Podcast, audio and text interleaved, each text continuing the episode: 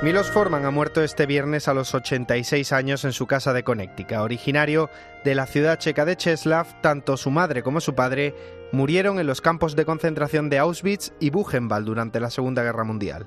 El director fue a vivir con unos parientes y residió en Checoslovaquia hasta el final de los años 60. Tras realizar varias películas de corte social en su país, las represiones de la primavera de Praga provocaron que Forman diera el salto a Hollywood. Allí dirigió Alguien voló sobre el nido del cuco que le valió un Oscar en 1976. ¿Pero qué haces aquí, por el amor de Dios?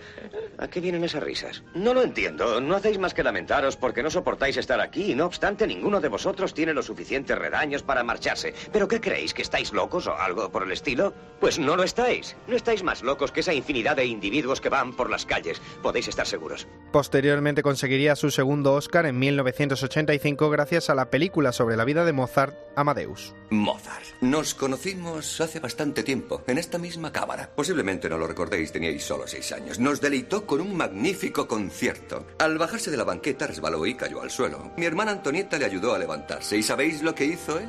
Saltó a sus brazos y le dijo, ¿te casas conmigo sí o no? Al recoger la estatuilla, Forman agradeció a la Academia su colaboración con el cine checoslovaco todavía bajo gobierno comunista. Estoy muy orgulloso porque esta es una película americana en la que muchos artistas de Checoslovaquia y creadores colaboraron para conseguir este reconocimiento de la Academia. Este tipo de colaboración es más alentadora que cualquier razón artística de taquilla. Muchas gracias.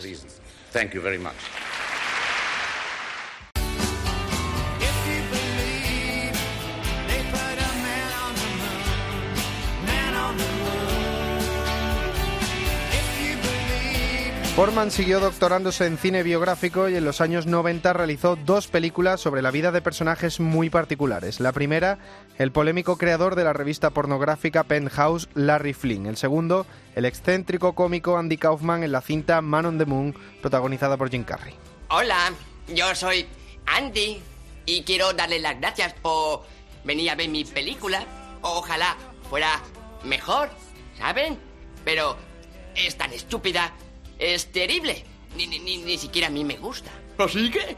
He decidido eliminar todas las memeces. Ahora la película es más corta. Una de sus últimas obras la rodó precisamente en España, Los fantasmas de Goya, interpretada por Javier Bardem y Stellan Skarsgård. Contaba la vida del famoso pintor español. Vos mismo reparasteis en ella. Ese rostro lo llevo grabado en mi, mi mente. Es el ángel descendiendo del cielo de la Florida. La veo en las tabernas, en las calles, en mis sueños. Vi su cara cuando sentí la muerte, en Cádiz. Y no hice nada por ella cuando lo necesitaba. La propia esposa de Milos Forman ha confirmado su muerte este viernes en su casa de Connecticut, donde asegura que se ha marchado en paz y rodeado de sus seres queridos.